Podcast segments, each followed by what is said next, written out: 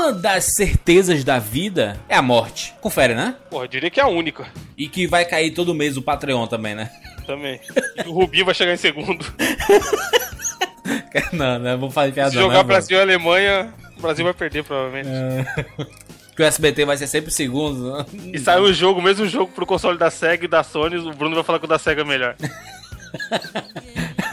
Essas são as certezas da vida. Mas a morte, na cultura pop especificamente, ela sempre tem um impacto um pouco diferente, né? Porque, não sei se vocês percebem isso, quando morria alguém famoso nos anos 90, tipo Mamonas, né? Mamonas quando morreu foi um choque no Brasil, né? Porque teve aquela parada lá do, do, do enterro, né? Aquela comoção nos programas. O brasileiro é escroto pra caramba. É muito escroto, né?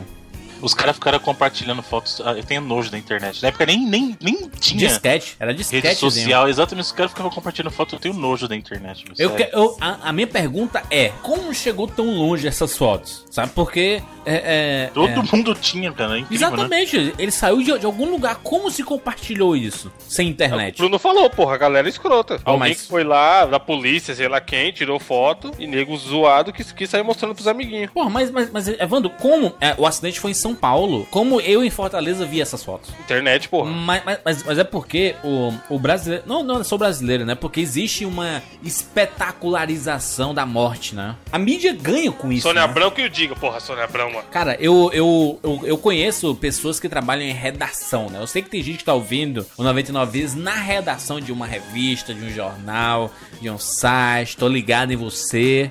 Que existe uma, uma regra. Morreu alguém, chega lá o editor, editor-chefe e tudo mais, fala: Negada, é hora de faturar, é hora dos views. Aí vai todo mundo procurar. Clique, clique, clique, clique, clique, clique, clique, clique. 50 mil matérias, as mais absurdas possíveis, pega depoimento da puta que pariu, pega, sabe? Tem gente que fatura absurdos com mortes, né? Porque a, a galera fica curiosa, né? As pessoas querem saber. Ah, não é só porque a imprensa faz, é porque as pessoas querem saber. Porque se ninguém se interessasse, né, meu amigo? Não teria, né, esse tipo de matéria, né? Então, desde, desde lá, é, a gente se, se acostumou a, a- a acompanhar essa, essas mortes na cultura pop com mais consciência, basicamente ali nos anos 90, né? Foi, né? É, nós temos basicamente a mesma idade ali, né? Sim. Então foi ali no- nos anos 90 a questão do, do Mamonas, o próprio Senna, Senna, né? porra, a morte do Senna foi foda. Pois é. Acho que no Brasil foi a primeira, né, que parou o Brasil todo. Foi, né? Foi. E teve programa em todos os, os programas, jornais. Cara, eu fiquei muito mal com a morte. Ex-namoradas, né? Foi tudo, de tudo, né, cara? Adriano Galisteu conseguiu chegar ao estrelado por causa disso, porque ele era namorado do Senna, né, cara? Eu tenho, uma, eu tenho uma história muito triste por causa da morte do Senna, cara. Hum. Porque criança é idiota, né? A morte do Senna devia ter o quê? 12 anos. Aí ele foi. E eu só assistia Fórmula 1 por causa do Senna, né? Aí foi. Ele bateu lá na curva. Aí eu falei brincando, é, morreu. Nossa Mano, quando, Senhora. quando Caralho. divulgou que ele morreu de verdade, eu fiquei mal, velho. Fiquei mal, fiquei Você mal. se sente culpado, mal, né? Mal. Que Sim, parece que foi- exatamente, que porque eu fiz você. graça de besteira, velho. Pois é. Nunca mais, velho. Nunca mais Mas é fiz porque, gracinha ele, desse jeito. é porque lidar com a morte não, não, é, não é uma coisa fácil, né? Principalmente pra, é, pra criança não é, né? Pra, pra adulto não é. Imagina pra criança, né? Porque a criança não consegue processar bem, né? A ideia da, da morte, né? Eu não vou em enterro, cara. É, é, é, pois é. O, o que é um Também enterro? não, hein? Tô com o Bruno. Eu não, eu não, eu não entendo, mano. Eu, eu sinceramente não. É um ritual, né, cara? Não é uma vibe, mano. Eu não entendo essa parada que a galera vai, fica lá a noite inteira e toma café e fica. Tipo, mano, não, não é um clima Quando legal. o cara tava vivo, ninguém celebrava a vida do cara, né? Quando morrer, tá todo mundo lá, né? Aí- Todo mundo, pô, ela é tão bonzinho, tão trabalhador. Pois é. Nem conhece o malandro. Assim, eu é. entendo a tradição porque é é uma, uma- um jeito de homenagear, vai, uma última homenagem da pessoa, do corpo da pessoa na Terra. Só que, cara, eu nunca, sempre nunca fui, nem de familiar, nem de amigo, nem de ninguém, eu sei lá. Eu tenho essa parada de não ir. Eu vou, eu eu vou mais pra questão de respeito, né? Porque, é, porque parece que se você não for, você tá des- desrespeitando, né? A parada. Eu acho bizarro o ritual de. Então, de mas você não sente isso mais por pressão da, da outra galera, que Sim. também vai, vai, vai comentar, porra, o Jandino veio. Pois é. Que uma, uma necessidade sua de ir. Aí os comentários assim, nunca gosto. Ele também nunca gostou dele, né? É, essas então. coisas, né? Isso que eu acho foda. Mas isso aí eu concordo com o Júnior. Se você não curtiu a pessoa quando tava viva, agora ela que tá morta, não vai adiantar nada. O cara não vai sentir, tipo, sabe? Eu acho isso muito. É a cultura Eu- eu católica, não gosto do de- Não precisa, do não precisa falar, né? Já vai tarde também. Seu Não, exatamente, mas é assim, cara, Mas, pra, mano- mim, pra mim é, é muito estranho. O clima é um clima ruim, cara. Não tem. Sei lá. Eu não gosto de, de cemitério, eu não gosto de velório, não gosto de, de nada, mano. É, é porque li, lidar, a, a, gente não sabe lidar com a morte, sabe? Aí, como, como eu tô dizendo, por, por mais que você, você tenha compreensão, seja espiritual ou, ou, ou, consciência das coisas assim que um dia vai chegar, você não consegue é, li, lidar quando é próximo a você, sabe? É, é muito difícil, cara, é muito difícil você imaginar que você não vai ter mais contato com aquela pessoa que estava eh, próxima a você, sabe? Não, ou, não só ou, isso, ou, ou, ou na, na, na, própria cultura pop, entendeu? Eu lembro que quando o Heath Ledger morreu, é, no auge da sua carreira, né, cara? No maior papel da carreira dele, o Coringa, ele morreu, cara. E, e, e muita é gente. E, e, até hoje, cara, até hoje, tem gente que não consegue processar a ideia do que o Heath Ledger morreu, entendeu? E isso, Jurandir, na verdade, é uma coisa que as pessoas não sabem lidar, porque toda vez que alguém morre, que você conhece, mesmo que a pessoa não te conheça, como é o caso dos famosos, isso te lembra da tua mortalidade. Sempre que alguma coisa. Foi uma coisa que a gente até comentou. A gente teve um programa que falou do caso da MTV, lá quando a MTV acabou, que não é que morrer, mas acabou. Sim. Então morreu algo que você acompanhou. Então isso te lembra, fala assim, puxa, é algo que eu acompanhei morrer. Então te lembra de que você tá envelhecendo e você tá perto de morrer também. Então toda vez que alguém morre, isso te lembra da tua mortalidade. Então por isso que muitas pessoas têm dificuldade de lidar com isso, né? Porque claro. é complicado, cara. É um assunto muito, muito delicado, mas é ruim. Você vê é, o, o, próprio caso do Michael Jackson. Sim. Eu vou ser bem honesto com vocês. O caso dos Mamonas, para mim, não significou muita coisa porque eu era muito moleque. Eu também. E, e, e sem, sem falar que Mamonas era um fenômeno muito recente, né? Muito novo, né? Exatamente. Então... Agora, o caso do Michael Jackson, não, porque o Michael Jackson foi uma coisa que me acompanhou desde pequeno. E aí eu criei consciência escutando Michael Jackson, seguiu, seguiu, seguiu, até praticamente meus 20 e poucos, 30 anos, cara. Então eu, eu senti essa perda, por quê?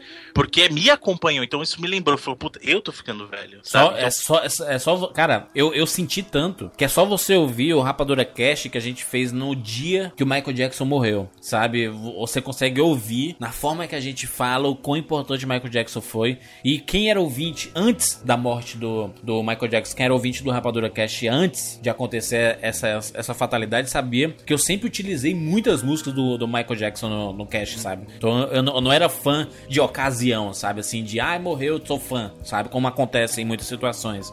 O maior problema é que a gente vive na, nesse, nesse universo de redes sociais e que se tira muita onda da morte, né? Putz, isso é foda. Cara. Você. Aí, aí, porra, aí, aí, você, você é fã do Michael Jackson, por exemplo. Eu, eu respeito muito o Paul Walker, né, cara, que morreu recentemente aí, da questão do. Eu sou muito fã da franquia Veloz Furiosa, né? Eu sempre. Eu, embarquei na onda família Veloz Furiosa, sabe? Uhum. Mesmo o cara não sendo esse grandiosíssimo ator, era um cara que era muito good vibe, entendeu? E, cara, a zoação com o cara foi inacreditável. Eu acho que depois que passa uh, o choque da morte, sabe? Inevitavelmente a gente faz uma, uma, piadinha com alguma coisa, sabe? O problema é quando acontece você ficar zoando com a parada, sabe? Aí. E sabe qual que é o problema disso, aí, aí, eu acho, aí sim, eu vou uma coisa que é polêmica, as pessoas podem chamar de censura o que for. Eu acho que tem que ter um limite pra, pra comédia, pro humor, sabe? Porque assim, você tem que lembrar que do outro lado a pessoa tem família também, cara, sabe? É. Então, por isso que eu, quando alguém morre, eu não zoo, não brinco, porque, porque eu sei que do outro lado lá tem uma família, sabe? Você tá zoando zoando aqui, agora você gostaria que alguém zoasse Deus nos livros, mas morre a mãe de alguém aí, você ia gostar que a sua mãe fosse zoada, o cara ficar zoando? Você não ia gostar. Só que o ser humano tende a esquecer disso. Ele faz com os outros e, e esquece que pode ser feito com ele, sabe? Então, nesse Exato. quesito, eu, eu não faço graça com a morte dos outros, sabe? Que nem o pessoal veio perguntar para mim na morte do Satoru Iwata lá, eu não, eu não fiquei feliz, cara. Eu fiquei chateado porque é um cara que representa muita. Mas você não gosta da Nintendo? Independente de eu gostar da Nintendo ou não, eu nunca vou ficar feliz com a morte de alguém, cara. Não, não tem como você ficar é, feliz. A galera pensa que você vai. Tipo, Tipo, mano, sei lá, você torce pro é... Corinthians e morre um jogador de São Paulo, você vai sair comemorando. É escroto isso, é muito cara, bizarro isso é escroto, porque do outro lado tem gente também, sabe? Então, vocês que gostam de fazer graça, fazer comédia, para um segundinho e pensa no dia que for com você, se alguém vai ficar tirando barato da tua mãe, que Deus o livre alguma coisa, se você vai gostar, cara, porque você tem que pensar que a, a tua liberdade de expressão, tudo, termina onde começa o espaço do outro, sabe? Isso é muito importante você guardar pra tua vida para tudo, cara. O próprio Robbie Williams, né, cara, que morreu recentemente aí, que fez parte da nossa infância, basicamente, né? De, de muitos filmes que a gente viu, animações e etc. E a, o, o, que a galera tirou onda dele, cara, sabe assim, inacreditável. É cara, que a, a, internet é um ambiente onde as pessoas têm a necessidade de ser engraçado, né? É, Crotas, mano. Parece que elas querem, elas querem se provar, sabe, pras, ah. pros outros. Eu sou engraçadão, sabe? Eu, olha eu aqui tirando onda com a morte dos outros. Ah, eu sou fodão, sabe? É, infelizmente, você passa a respeitar quando acontece contigo. Exatamente. próximo, próximo. Que eu falo um pai, um mãe, um irmão, uma coisa do tipo, sabe? Aí você nunca mais vai fazer isso, se desrespeito com a morte alheia, né? Principalmente de alguém que foi tão importante pra, pra uma geração, né? Como é o caso do próprio Satoru, Satoru Iwata, que a gente vai comentar agora no cast. Vambora, eu sou Júnior de Filho Eu sou Evandro de Freitas. E eu sou o Bruno Carvalho. e esse é o 99 Vidas.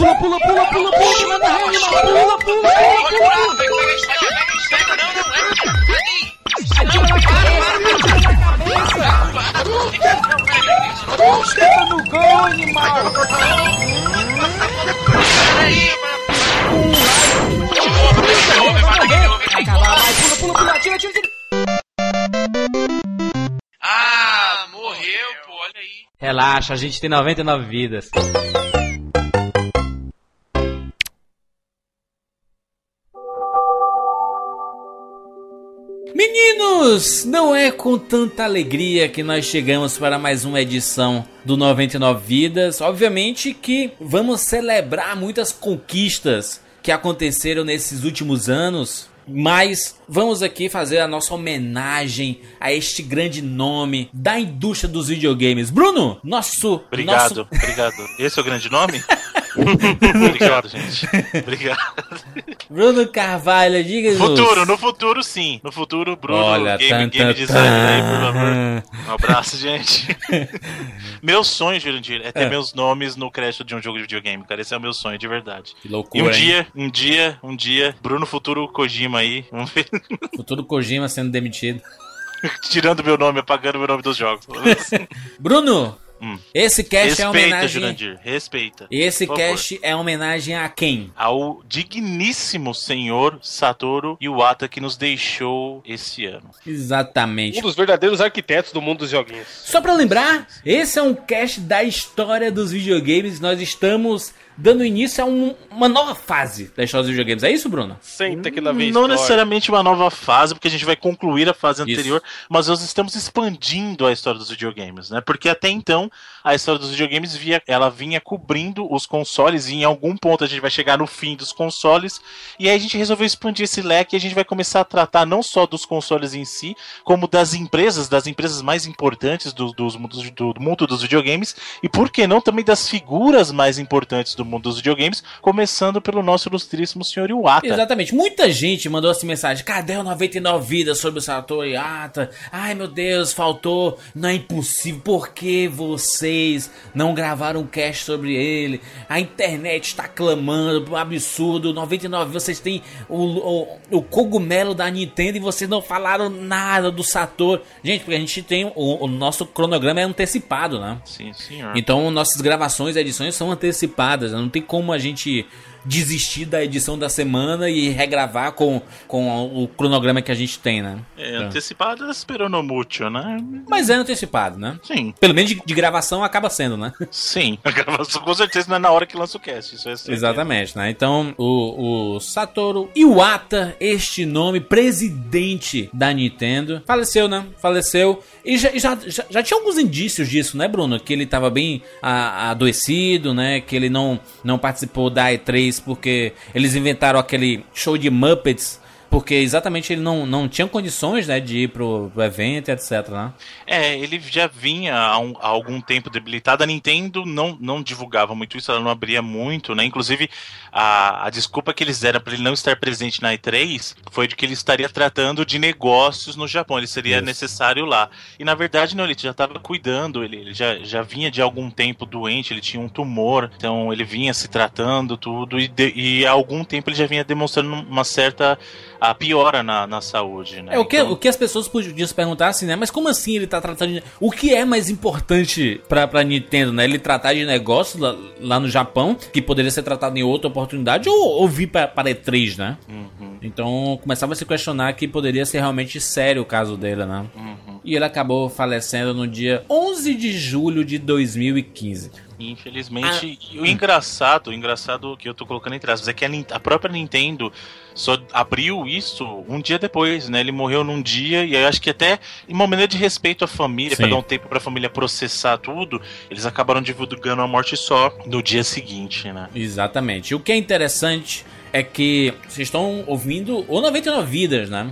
Aqui a gente tem as nossas brincadeiras, a gente leva a sério algumas discussões, a gente normalmente tira, é, tira onda com outras discussões, mas o nosso papel aqui não é fazer um podcast, ai, gente, vamos lamentar e chorar, sim, a gente vai sentir falta e tudo mais, mas principalmente com o espírito do, do 99 Vidas, a gente quer resgatar o que esse cara fez de bom, sim. né, pra indústria dos videogames, né? Que Mais aí, do que... que... lamentar a morte, se você me permite, dia é celebrar a, a vida e as obras o legado, né, cara? Celebrar o legado que dele. Que legado, né, velho? Exatamente. Então, assim, vai ser uma oportunidade é, que, que a gente tá dando aqui pros ouvintes e pra gente mesmo, assim, conhecer um pouco mais sobre a, a carreira do Satoru, que, que é, é, muito bacana, né? Porque ele substituiu um dos grandes nomes, talvez o maior nome da Nintendo, da, da, da Nintendo em termos de CEO, né? De presidente, né? Sim, é, na assim, verdade, ele tem criativa provavelmente é o Miyamoto, né? É, é mas assim, o, o que acontece, ele tem uma relevância tão grande porque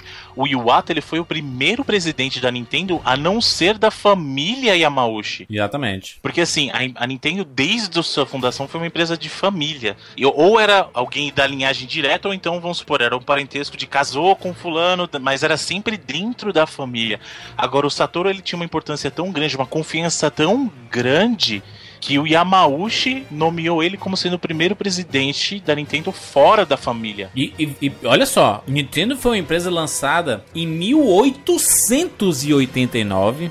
criada, né? Criada e lançada em 89, 1889, e só teve quatro presidentes. E você vê como é um negócio de família mesmo e os caras Cacete. ficavam até não aguentar mais, sabe? Talvez por isso muitas das decisões da, da Nintendo sejam complicadas, né? Por ser empresa familiar, por ser uma empresa tradicionalista, né? Uhum. Fundamental, a fundamentalista japonesa, né? Fundamentalmente japonesa. Exatamente. Né? Se bem que o, o próprio Iwata ele colaborou muito para a mudança da Nintendo, tá. né? Porque a Nintendo até então o, o Satoru Iwata é até importante falar tem um, um, background de programador. Ele era um cara, não, ele não chegou como homem de negócios, ele não virou uhum. presidente do nada. Ele era um cara que botava a mão na massa. Ele começou como programador lá. Ele inclusive trabalhou na Hall Lab. A Hall Lab, para quem se lembra, a gente falou dela no programa do Kirby, é uma é a empresa, uma parceira da Nintendo que fez grandes jogos exclusivos para Nintendo, o próprio Kirby. O próprio Iwata trabalhou em Kirby, trabalhou no Earthbound. Antes mesmo disso, o próprio Iwata já tinha trabalhado antes de ele virar presidente, ele trabalhou com Pokémon. Olha. Então você vê que ele era um cara da parte de, de criação, mais de desenvolvimento do que criação, que botava a mão na massa mesmo. E ele ganhou destaque desse esse trabalho que ele foi construindo aos poucos, porque assim, ele começou trabalhando nesse relacionamento com a Nintendo em 1980, uhum. sabe? Então, assim, é, não é uma coisa que surgiu da noite pro dia, ele veio provando o valor dele com trabalhando com a Hall Lab, depois trabalhando mais próximo da Nintendo, até que em 2000 ele foi convidado para oficialmente assumir uma posição da Nintendo, ainda não como presidente, mas liderando a, a parte de planejamento. E aí depois sim, em 2002, ele foi convidado oficialmente pelo Yamauchi para ser o presidente da Nintendo. Ele meio que estava sendo preparado, né, pelo Yamauchi já, né, para ser o presidente. Né? Sim, né? é o que eu falei. Não aconteceu do nada. Ele, como eu falei, ele foi convidado em 2000 para assumir planejamento corporativo da Nintendo. Já estava se preparando tudo. O Yamauchi gostava muito do trabalho do Iwata. Por isso que eu tô falando. Não pensa que ele chegou lá do nada. Ele foi lá e mostrou através de trabalho mesmo, entendeu? Sim. E ele chegou num momento em que a Nintendo precisava muito, porque se você pensar nessa época da Nintendo, ela vinha já é, para sua segunda, digamos assim, do, da sua segunda pior performance comercial. Porque a Nintendo, que estava acostumado na, ali dentro do mercado no Nintendinho e no Super NES, Isso. do 64 e do GameCube, ela na verdade ficou para trás, né? Então ela perdeu ah, para Nintendo era uma coisa muito ruim, que foi quando ela perdeu a liderança do mercado de videogames. E o, e o Ata chegou nesse momento e acabou trazendo. Foi no. Assim, é óbvio que não foi só um trabalho dele, uhum. mas foi durante a presidência dele que a Nintendo teve os dois consoles de maior sucesso. O portátil de maior sucesso, que foi o DS E o Wii, que foi o console de mesa de maior sucesso da Nintendo, justamente por uma mudança de, de mentalidade que ele trouxe. Pois é, né? mas, mas. Novamente, mas- hum. só, só, só pra explicar, não foi um trabalho só dele, inclusive o próprio DS já vinha sendo elaborado Isso. antes, antes da chegada dele, mas foi durante a presidência dele que a Nintendo concretizou, digamos, os seus dois maiores sucessos comerciais. Pra você ver a importância que a presidência dele teve. Pois é, mas, mas Bruno, é, tem, tem, tem que lembrar que é, ele, ele, quando foi efetivado nessa nova função, sem ser presidente ainda, né? Mas na, na, na parte de, de planejamento, né? De, de novas ideias, né? Que o, o Yamauchi tá- tava meio que preparando o, o Iwata pra ser realmente o, o, o grande cabeça da Nintendo, né? É tanto que a, o GameCube só não foi mais fracasso por causa de planejamentos do Iwata, né? Ele, ele fez muitos jogos venderem é, bem com o próprio Wind Waker, né? Usado o Wind Waker, né? Que foi Sim. um dos jogos que ele trabalhou muito pra, na- em campanha, né? Em desenvolvimento, né? É, então, uma coisa que ele fez foi justamente buscar essa parceria das third parties que a Nintendo tinha perdido com Isso. o 64, né? Então, ainda durante o ciclo de vida do GameCube, ele correu atrás das third parties para tentar trazê-las de volta para os consoles da Nintendo, que, que é a base que ela tinha perdido, porque se a gente lembrar, a Nintendo assim, mandava e desmandava em third parties até o Super Nintendo, né? A- na no Nintendinho era, era só ela, não tinha, nem, não tinha nem conversa. Nos 16 bits, com o Mega Drive vendendo um pouquinho melhor, as third parties já começaram a falar assim: não, pera aí, Nintendo, eu vou fazer um pouquinho ali pro lado de lá também. Agora no 64, ela perdeu de vez esse poder que ela tinha, porque a Nintendo tinha um poder de barganha muito forte. Ela falava assim: eu sou a Nintendo, né? E aí ela acabou perdendo esse relacionamento próximo que ela tinha com as third parties. E o trabalho do Iwata começou nisso. No próprio GameCube, ele correu atrás e falou assim: gente, vamos atrás desse pessoal do third party, né? Então vamos trazer esses caras de volta pro nosso lado. Pois é, só que parece que a visão dele era de, de, um, de um cara que, que queria fazer jogos divertidos, né? Muita gente fala que a Nintendo é, ficou com um legado eterno de uma empresa de jogos de criança, né? Porque ela não, meio que não acompanhou a evolução dos seus jogadores, né? Como foi diferente o caso do. O PlayStation foi basicamente a evolução que se esperava do um Super Nintendo, sabe? É, assim, olha, gente, a galera do Super Nintendo cresceu. Então vamos fazer uma parada mais pra, pra jovens adultos, né, ali. Ou pra adultos, né? E a Nintendo foi em outra linha, foi pro Nintendo 64, que tem jogos mais pra, pra, pra molecada e, e tem jogos pra adolescentes também, e pra, e pra jovens adultos também. Como pro próprio GoldenEye e tudo mais, né? São propostas diferentes. Inclusive, Aham. o próprio Iwata falava, falava que ele não tinha vergonha de que a Nintendo fosse Isso. vista como uma empresa pra criança, né? Porque ele, ele até falava que é bom porque a crítica de uma criança é sempre verdadeira. E ele se preocupava, sim, como você falou, em fazer jogos divertidos. Ele, não, Isso. precisa- ele não queria criar, criar jogos complexos, ele queria criar Ele jogos. queria criar que fossem- jogos, né, Bruno? Tem até aquela Exatamente. frase dele famosa que ele falou que no meu cartão de visita eu sou o presidente corporativo, na minha mente eu sou um desenvolvedor, mas no meu coração eu sou um jogador. Exatamente. E ele E se isso orgulhava que o cara- dos produtos dele, né? E isso é uma coisa bacana. Goste você ou não da Nintendo, ou concorde ou não com a posição da Nintendo hoje, eu, eu, por exemplo, não concordo com a posição da Nintendo com relação ao Wii U. Mas isso não quer dizer que eu vou negar todo o trabalho que Não. o Iwata fez, que foi primordial. A Nintendo conseguiu se recuperar, como a gente falou, por, durante. Não foi só trabalho dele, não vamos ser desonestos com os outros, Sim. mas foi durante a presidência dele. Durante a presidência, e foi logo no começo da presidência dele. Ele É. assumiu em 2002, aí veio o DS e logo em seguida do Wii U, o Wii, o Wii em 2006. Ou seja, durante a presidência dele, ele conseguiu trazer os dois consoles de maior sucesso da Nintendo, um portátil e um de mesa.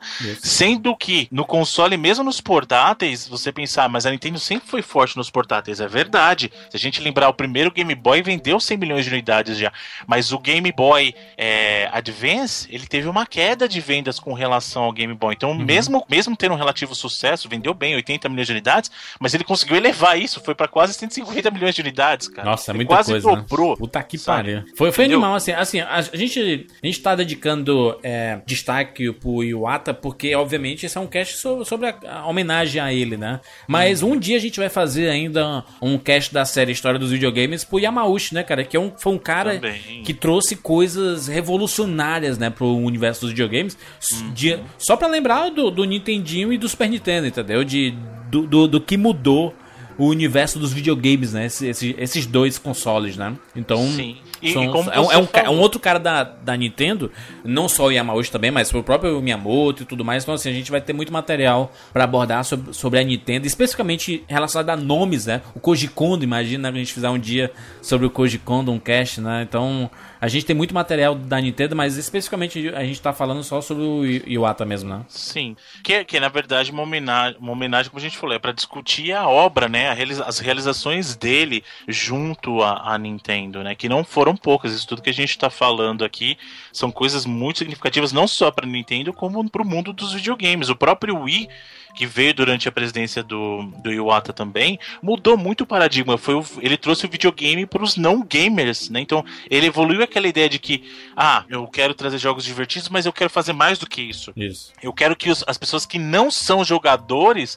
também possam ser, ser gamers, né? Eu quero fazer uma experiência inclusiva. E foi o que aconteceu. O Wii foi um estouro de vendas porque ele conseguiu vender jogos para quem não era gamer. Ele conseguiu atrair o pessoal que não estava tão interessado em jogos e- ou não tinha paciência mais para jogos tão complexos, Aham. trazendo coisas divertidas, trazendo coisas que é, ele facilitou o controle, cara. Querendo ou não, o emote é uma maneira fácil de você controlar e qualquer pessoa que não tem familiaridade com um controle que tem trocentos botões hoje em dia, ela consegue jogar, ela consegue balançar a mão lá e jogar o boliche, por exemplo, do esportes, sabe? Jogar o tênis, balançando o negócio como se fosse uma raquete. É intuitivo, ele trouxe maneiras de jogar diferentes que eram mais inclusivas. O, o o próprio, o próprio DS, né? Se você for, for pensar, o DS era um, um portátil que, que chegou numa época onde o, o portátil já não era mais tão forte assim, né? As pessoas já, já, já tinham uma outra mentalidade sobre o como é jogar videogames e tudo mais. E ele meio que mostrou o contrário, né, cara? Que a-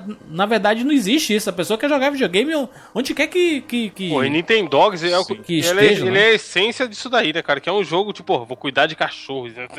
A galera pensa muito que o true gamer, sabe? Vou jogar Gears, vou jogar, sei lá, God of War. Não, não, mas, mas eu, eu- eu, penso assim, im- imagina isso aí, no começo dos anos 2000, a, a mentalidade do vídeo do, do- relacionada aos, aos, aos videogames mudando, PlayStation 2 vendendo inacreditavelmente, sabe assim, é, console de mesa, como, como o Bruno fala, é, sendo cada vez mais atrativo, né, as pessoas querendo mais. E ele apostou ainda no portátil, sabe? O DS é, é um, um portátil que, que chegava meio que contra a maré, né, da, do, do- da indústria do- dos videogames e meio que permaneceu, porque hoje em dia a gente tá jogando muito no, no celu- nos celulares, né? Então a portabilidade é, que se pensava que ela poderia ter sido esquecida, na verdade ela continua com a gente muito mais forte. Ah, Então é é interessante isso ver é, que certos posicionamentos realmente são importantes, né? Você bater, bater o martelo mesmo com todo mundo falando mal, que eu lembro que na época do, do, do DS se falava assim, ah, mas o GBA foi, foi, foi bacana e tudo mais, mas não foi tudo que se esperava, sabe? Que esperava algo revolucionário que fosse, obviamente que tem excelente, tem grandiosos jogos, muitos deles já, já foram comentados aqui no 99 Vidas, mas se esperava, acho que mais, sabe? E meio que a, a concorrência também não, não ajudou muito, porque não, não tinha muito concorrência, né? É, é, pro, pro GBA. Eu queria que tinha concorrência pro GBA, Bruno.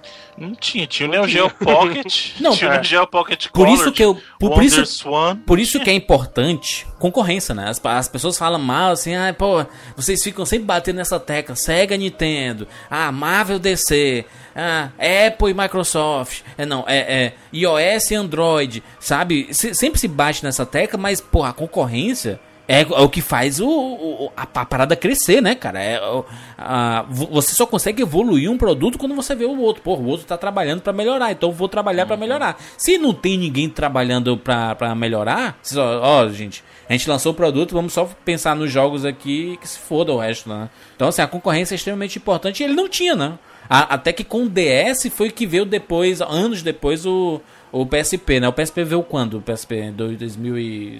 ah, 2005. 2005, 2004 no Japão, 2005 nos Estados que Unidos. mesmo não fazendo essa frente toda, é concorrência, né? Então, assim, alimenta Sim, o é, mercado. né? indireto. Foi a, Indireta, primeira, é. foi a primeira vez, na verdade, que a Nintendo sentiu algum concorrente estar próximo. Aham. Próximo, próximo naquelas. Porque ela sempre liderou de braçada com o Game Boy, o Game Boy Color, até o próprio Game Boy Advance, porque, quem- como, você, como você falou, não tinha concorrência, então ela sempre andou de braçada. No caso do PSP, PSP foi o primeiro console portátil que realmente conseguiu chamar atenção. Por mais que o DS tenha vendido mais, mas pelo menos foi alguém que deu, deu graça na briga, entendeu? Então, assim, ah, realmente eles estão fazendo alguma coisa e, e, as pessoas tá chamando a atenção das pessoas, porque o PSP é, vendeu 80 milhões, não é pouco. É, Não é pouco. Perdeu, perdeu, Porra. perdeu de muito para pro DS, mas 80 milhões não é pouco, sabe? Então a Nintendo teve que pensar melhor, olha, realmente a gente, a gente tá no nosso caminho certo, mas a gente tem agora a gente tem briga, talvez no próximo é, consiga.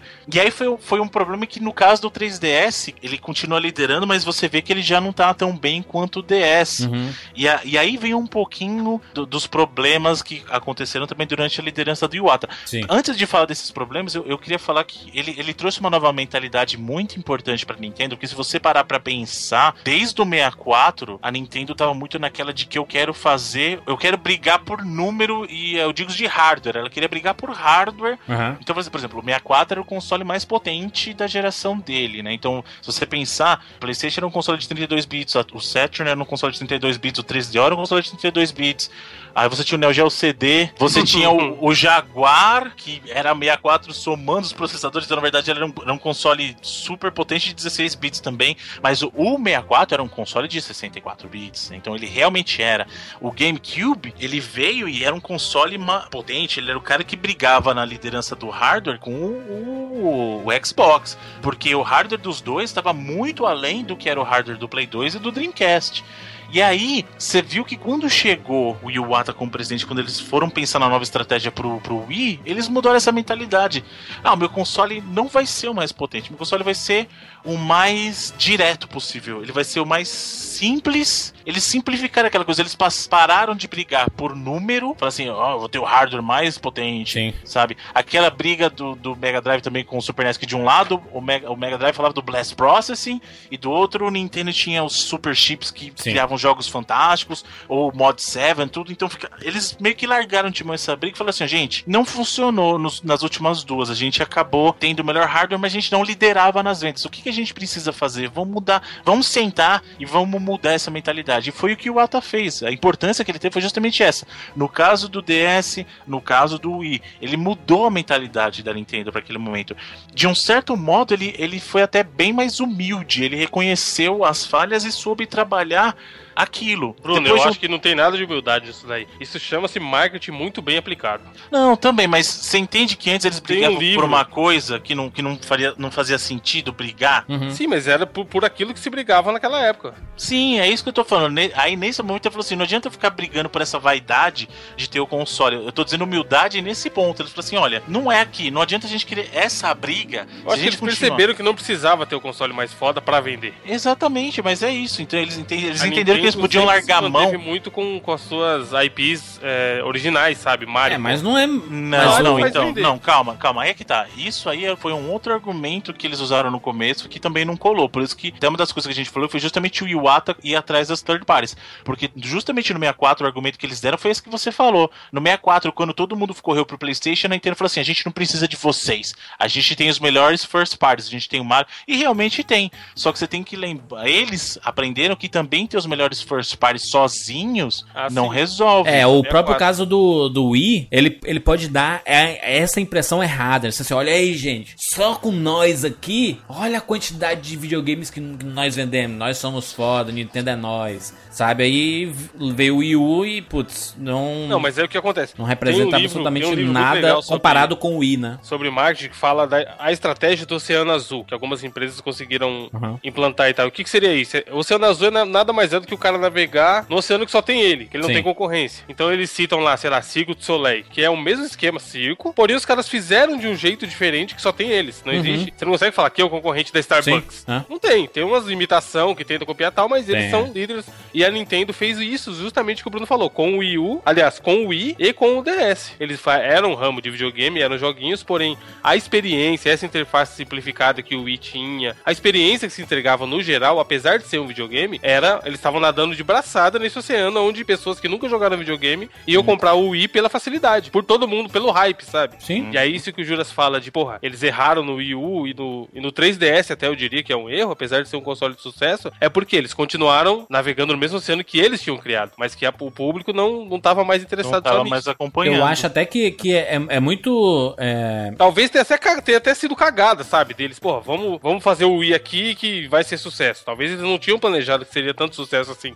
Mas é até estudado e é um case de marketing, sabe? Mas o, mas o lançamento Satoru mesmo, é, é, Vandro e Bruno, ele, ele, ele mesmo reconhece, né? Ele assume a culpa do é, relacionada ao, ao 3DS, né? Porque lembra quando, quando o 3DS saiu, que ele era caro pra caramba, né? Ele vinha com problemas, né? Então, assim, Não, e o que tem de versão de 3DS hoje em dia? eles- não, é, mas- mas, isso sempre foi escola Nintendo, né? Ela sempre fez isso desde os Game Boys dela, né? Então não era novidade. O próprio DS tem DSi, tem DXL, XL. Não, cara. não é sempre, Júnior Giró. Na verdade, isso aí começou mesmo a ter versão pra Dedel foi no Game Boy Advance, que tinha versão Advance, aí veio o Advance SP, aí veio o Micro, mas antes disso o que tinha, no máximo era uma variação assim, tinha o Game Boy clássico, Aham. aí veio uma versão Pocket que era menor, entendeu? É. Era isso que existia de variação, ou por exemplo o Game Boy Color que tinha cores, sabe, mas Uhum. isso de, de criar trocentos modelos começou no Game Boy. Veio o Game Boy, começou no Game Boy Advance. Veio o Game Boy Advance, veio o Game Boy Advance SP,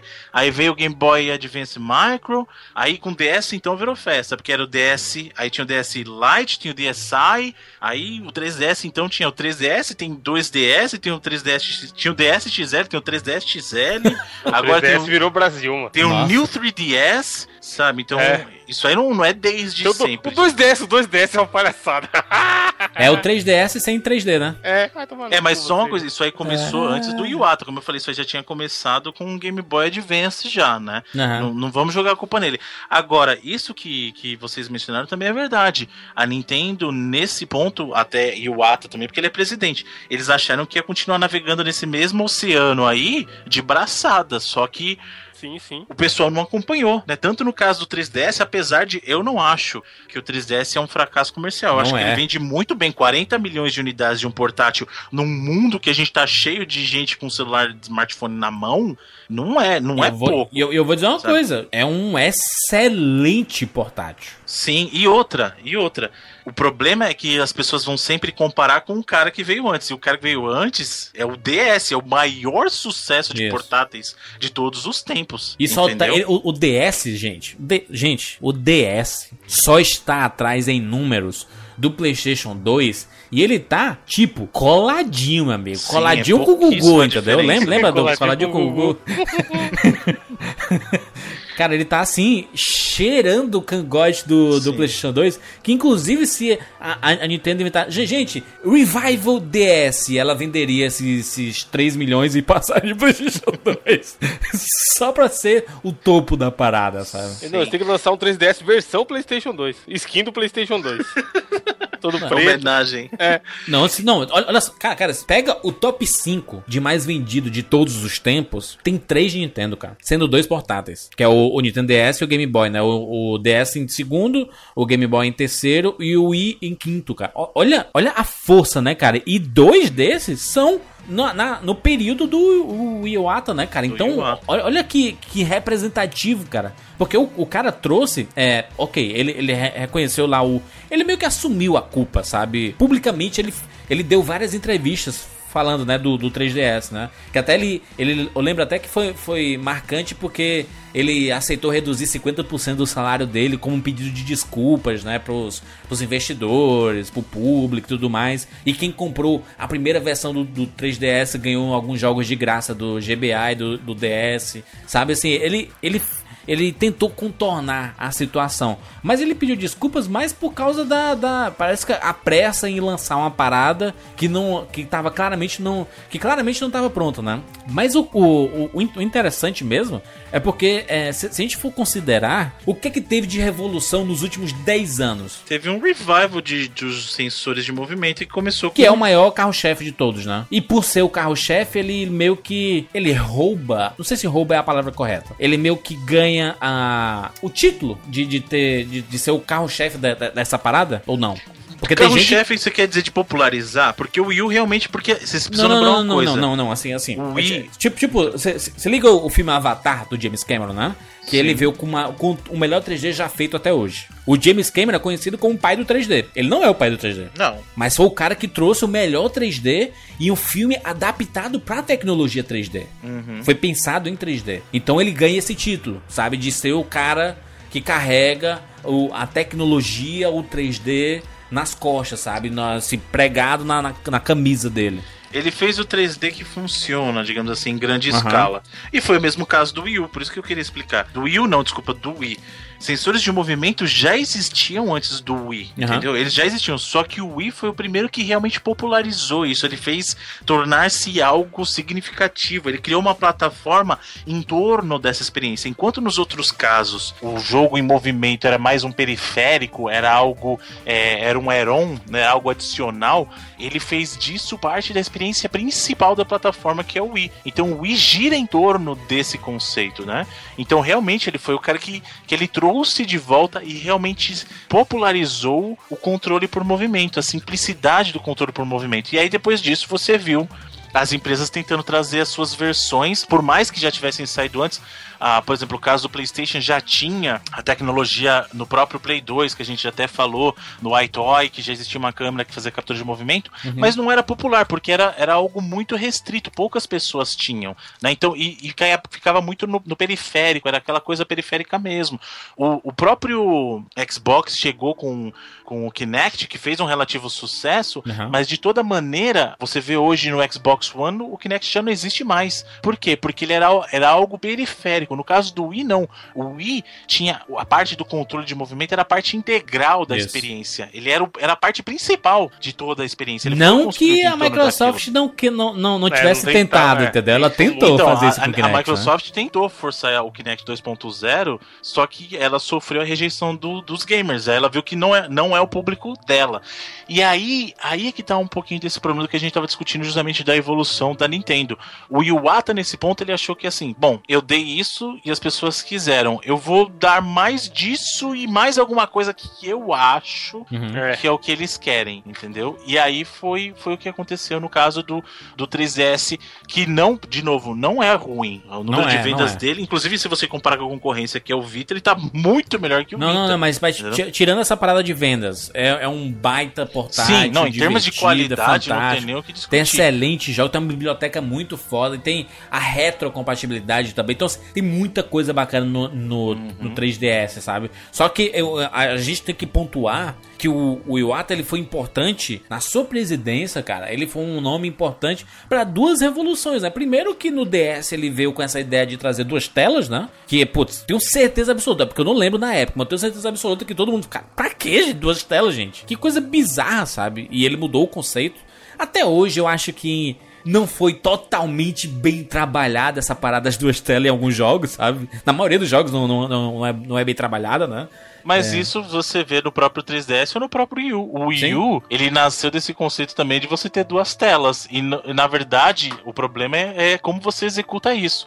E aí nem sempre é bom você querer dar uma sequência direta nas ideias. Porque se você pensar, a gente até brincou no cast, mas é verdade. O, o Wii U é um DS gigante. Porque você tem uma tela na sua mão e a tela de cima do seu DS aqui é a sua TV. E eu, né? e eu, e eu, e eu, Bruno, Bruno, eu tenho certeza absoluta. Olha, Hum. pra, dizer que certeza absoluta é. é- eu tenho que ter É convicção no que eu, arriscado, é que eu vou arriscado. falar, Na entendeu? internet é arriscado.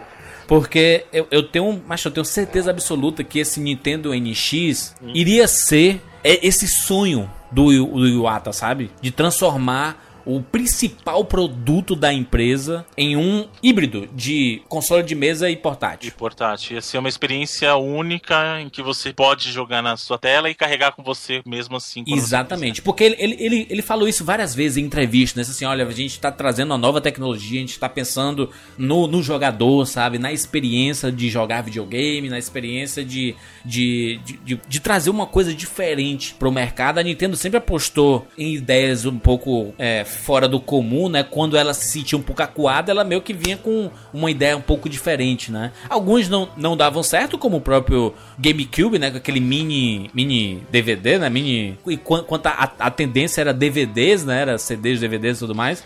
Então ela ela ia na contramão absurda em, em alguns aspectos, mas em outro ela, ela acertava em muitos sentidos, né? O próprio DS foi um grande acerto, o Wii foi um grande acerto, porque um grande acerto comercial, né? Eu tenho certeza que essa foi a época mais, fel mais feliz da, da presidência do Iwata, né? Foi a época do DS e do Wii, né? Foi a época mais, assim, a Nintendo é dona do mercado, né? Hum. Por mais que do, do, lado a gente tinha um, um PlayStation 3 vendendo inacreditavelmente, os jogos sendo os mais elogiados e tudo mais, ganhando prêmios e, e etc. A Microsoft vindo com o seu Xbox 360 também vendendo pra cacete e tudo mais. Mas a, o líder do mercado, se você olhava o rank, eu sei dizer, a Wii tá na frente, então ele é o líder do mercado, né? Inclusive na, na geração anterior, o grande vencedor foi o Wii, né? Em números, pelo menos, né? Em números de venda, sim. Em números de venda, sim. Né? Então, então, então, assim, eu, eu tenho certeza que essa época foi uma época muito feliz pra Nintendo, mas foi uma época crucial pra Nintendo. De ela se sentir novamente no mar, né, Wander? Marzão azul. O Oceano azul. Não tem não, ninguém. Isso, isso que você fala de feliz, Julius, é legal porque, assim, além de, porra, tá liderando um, o mercado, né, vendendo muito e era primeiro em número de vendas, eu acho que eles colocaram como feliz também como empresa, né? Sim. Porque você pega aquele Nintendo Direct lá que eles fazem, cara, é, é você vê a empresa que entrando na bagunça da internet. É, o próprio Iwata, né, ele, tinha, ele, ele, tinha, tinha um Iwata Responde, né, o Iwata é. Esques, né, que ele respondia pergunta da, da galera e tudo mais, né? Era um cara diferente, né? Um cara que gostava dessa da rede social, um cara que trouxe a comunicação pra Nintendo, que era a coisa mais difícil que existia no mundo era você é, é, ter, ter essa, esse tipo de relacionamento online com a é, Nintendo. Na verdade é né? difícil qualquer empresa. Tipo, tem uma empresa ou outra que tenta ser engraçadinha e tal, mas você vê assim, porra, o presidente da empresa tá ali fazendo graça, fazendo dancinha. Até o Iwata, o Isso. presidente da Nintendo, era intangível. Você não tinha essa sim, do presidente sim. falar Isso. pro povão. Não tinha essa, cara. Até, até porque o Yamauchi, meu irmão, era, era o. Sabe aqueles generais. Era de gelo, velho. O cara era, era gelado, não tinha Sa essa. Sabe aqu aqueles filmes orientais que passa e todo mundo se curva assim, sabe? E você, oh, oh meu Deus, é o Deus da parada, sabe? Não, não tinha esse contato, né? E o Iwata, ele meio que quebrou isso, porque ele era um cara da turma, né, cara? Ele era programador, trabalhou no processo de criação do Game Boy. Então, é um cara que conhecia. Ele não era só um, um empresário. Ele era jogador, ele era jogador. É um cara lá da, da, da turma. É, é, é por isso que eu fico, eu fico feliz com a chance que o Miyamoto vai ter, entendeu? Porque é um cara que criou os maiores clássicos do, do da Nintendo e ele vai ter a oportunidade de trazer essa expertise. É... Mas você acha que o Miyamoto vai ser presidente? Não vai ser presidente. Eu fico feliz pelo cargo que ele vai assumir, entendeu? Que vai ser mais importante do que é hoje, né? Que já é um cargo muito importante na Nintendo, né? Mas, mas eu, quando eu falo eu, eu fico feliz, fica parecendo que, porra, ainda bem que o Iwata morreu, que o Miyamoto vai assumir. Mas não, não é isso, né? Assim, eu fico feliz pela oportunidade que o cara vai ter, né? Aí, e às vezes algumas oportunidades vêm por causa de casualidade, né? Infelizmente, né? Mas a questão do, do Iwata É porque ele, ele, ele, ele, ele sempre foi um cara que você via aquele Nintendo Direct, né?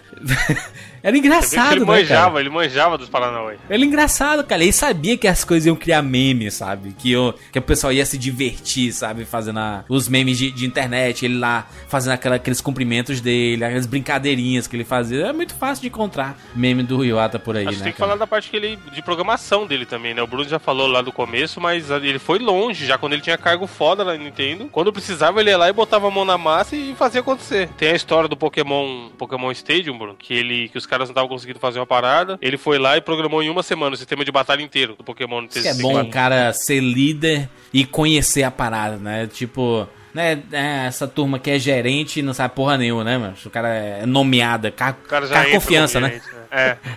o primo, o primo do dono. Exatamente. Cara aí, o cara, pô, acha foda, cara. Pô, imagina o respeito que a turma não tem pra um cara desse. Sabe? A turma quebrando sim, sim, a cabeça é, pra fazer uma parada. Que respeita, né, velho? Sabe que se precisar, ele vai lá e faz. Exatamente. Por isso que você entende a comoção que, que teve na internet quando, quando ele morreu, né? Quando foi anunciada a, a morte dele.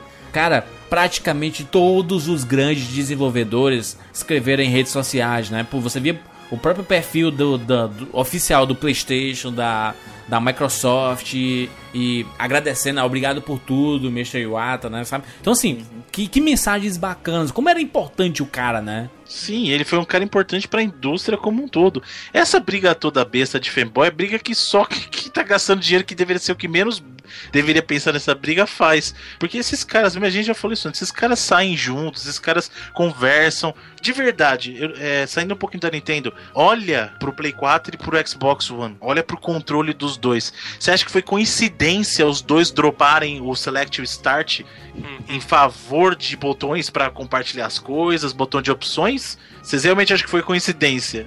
Ao, do, ao mesmo tempo, as duas empresas, uma no Japão, outra nos Estados Unidos, pensaram a mesma coisa. Esses caras se reúnem, gente. Isso que vocês não entendem.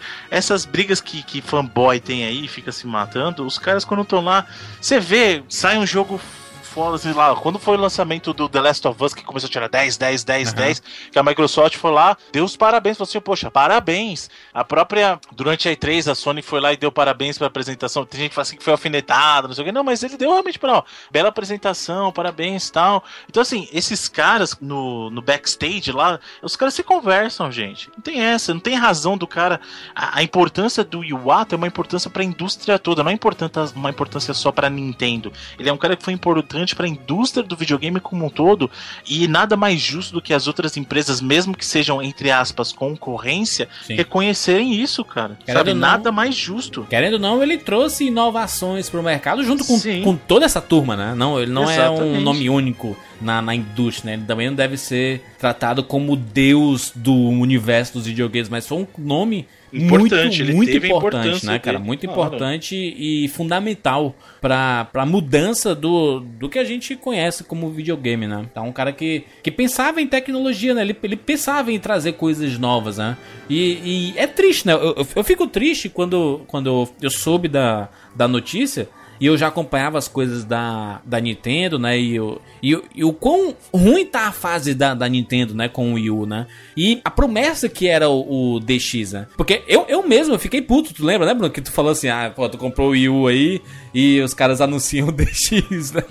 é, mas pelas entrevistas do, do Iwata, sabe? Ele dizendo assim, pô, a gente quer trazer uma nova experiência pro videogame. A gente quer trazer uma nova experiência pro jogador, sabe? Então, assim, pô, legal isso, né, cara? Não é só um novo videogame pro cara continuar jogando Mario Zelda, sabe? O cara, ele tinha pensado em trazer uma coisa diferente e é ruim ver o projeto do cara. É, é, o cara não está vivo para ver o projeto se realizando, né, cara? Uhum, pra ver a concretização do plano dele, né? Pois é, mas eu tenho certeza que o, o se o, o, DX saindo, que pode ter esse nome, ou pode ter outro nome no futuro. NX. É, NX, perdão, né? Não é DX, né? NX. Olha o DX é de Extreme, o cara comprando Moamba. ah, propaganda subliminar aí, ó, o é. Jequiti. É. o Jequiti vindo, moleque. O NX, ele, ele funcionando, com certeza. É, vão existir muitas reverências ao Iwata, né? Que é um, um dos grandes Sim. cabeças do projeto, né? Mas é isso. Essa foi a nossa homenagem para o grande Iwata. A gente já já dedicou edições do da história dos videogames para alguns consoles da Nintendo, né, Bruno? Aqui no, no 99 Vidas e serve também de complemento para essa para essa experiência, não dele como presidente talvez, né, mas como designer, né, como programador, como cara que trabalhou lá dentro de alguns jogos, né? Uhum.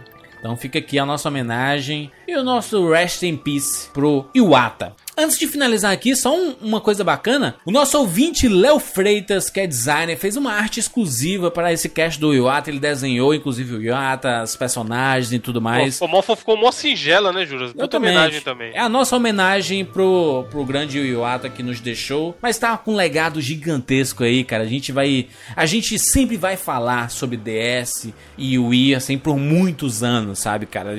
É, o, o, se, se, se ele tinha preocupação, se ele teve algum dia essa preocupação de, pô, será que eu deixei alguma coisa para as pessoas lembrarem? Deixou, né? Muita coisa. Muita coisa bacana, né, cara? A gente vai sempre reverenciar essas coisas e vamos discutir algumas decisões que não foram é, bacanas, interessantes e que não funcionaram, mas com certeza a gente vai reverenciar muitas coisas positivas do Iwata. Muito bem, nós temos redes sociais, arroba 99vidas no Twitter. Se você tem alguma coisa, se você tem um DS ou um Wii, a gente um DS, um Wii ou quem mais, Bruno? Um Wii U, talvez? Você quer também dele, né? Do. do, do é, da, da presidência, presidência dele. dele né? Foi um 3DS o também. DS, né? 3DS, o Wii e o Wii U. Se você tiver algum desses aí, coloca um papelzinho 99 vidas e manda lá no nosso Twitter, arroba 99 vidas, pra você representar aqui que, porra, eu sou o Iwata, eu sou da, da turma do Iwata, né? Sou geração Iwata. Geração Iwata. Aí, ó. Geração Iwata. Exatamente. Hashtag, que beleza. Hashtag geração Iwata. A turma aí que cresceu. Eu tenho aqui. Eu tenho felicidade de dizer que eu tenho o, o 3DS e o Wii U aqui. Só a resistência. Só res, resistência Nintendo. Hashtag. Nunca chegou nem, nem, nem, perto de um Wii, mas tem aí o Wii U. Nunca, cara. Cara. Evandro, tá perdendo pouco jogo bom, hein, Bruno? Inacreditavelmente, eu nunca joguei um Wii. Oi. Como? Como alguém me explica? Eu acho que o senhor deveria correr agora. Eu acho que aquele ouvinte. Tem ouvinte, tem ouvinte, você ouvinte que tá com o i pegando poeira aí. Tá, tá. Manda Doa pro essa porra Jurandir. pro Jurandir, caralho. Com o Máriozinho. Pode ser pirata, destravado, tô ligado que você comprou Manda um pro Jurandir com destravado. 50 jogos, é nóis. É, aí, ó. Ó, pronto, não acho justo. Vocês Disqueteira de jogo de. Wii. Acha justo, Bruno, mandar o seu Wii pra mim? Não, eu, eu Foi isso que eu eles vi? mandarem pra você. Eles, Não, eu eu- não foi tu não que vai mandar aí? Não, eu não. Eu acho justo o pessoal que tá reclamando que a gente não gosta do Wii U mandar um pra mim e pro Evandro, se quiser também. Pra cá, Aí a gente joga. Ficar todo mundo sem o i agora, só a gente vai Sou ter. o único nintendista aqui, meu amigo. Não, Wii U, o Wii eu já tenho. Wii eu Ah, ah, é o Wii U. Não, mas aí é muito, Bruno. E o Iso, o que é que ele acha disso? Caralho, o Jurandir tá louco, cara. Ai, muito bem, olha só, essa foi nossa homenagem. Homenagem muito pedida pelos nossos patrões lá no patreon.com barra 99 vídeos. A turma falou, pô, foi muito lamentado lá, lá no grupo dos patrões e muito discutido. Então, essa também, esse cast é um, é um pedido dos nossos patrões e dos nossos ouvintes espalhados por este planeta. É isso, nos encontramos na semana que vem. Descansa em paz, mestre Iwata. Wi- Iwa- Mestre Iwata. Iwata. O i, o Ata. O Asta. Mestre Uiwata.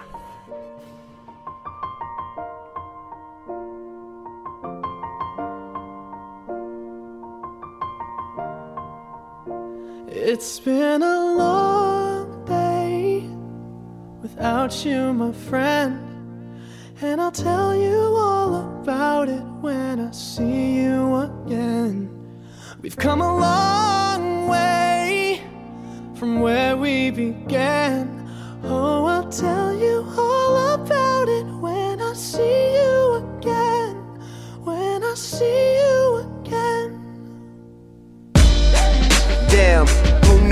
All the planes we flew, good things we've been through. That I'll be standing right here talking to you about another path. I know we love to hit the road and laugh, but something told me that it wouldn't last. Had to switch up, look at things different, see the bigger picture.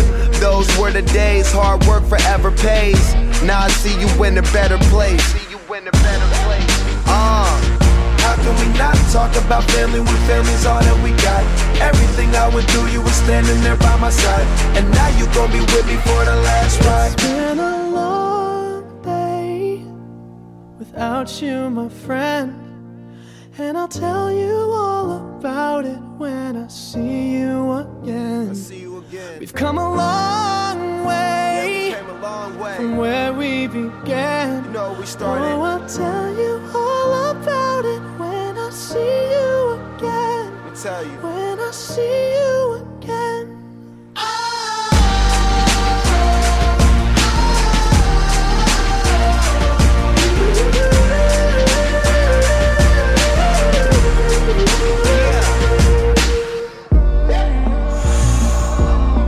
both go out your way and the vibe is feeling strong what's small turn to a friendship, a friendship turn to a bond and that bond will never be broken, the love will never get lost.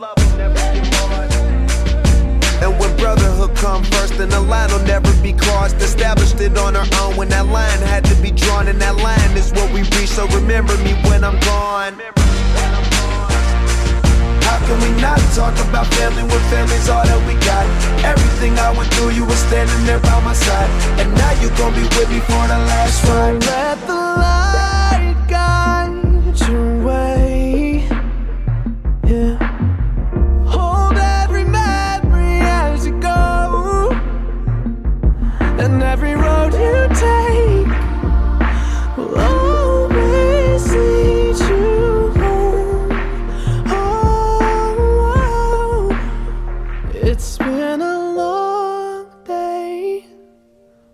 about you, my friend. And I'll tell you all about it when I see you again. We've come a long way from where we began. Oh, I'll tell you all about it when I see you again. When I see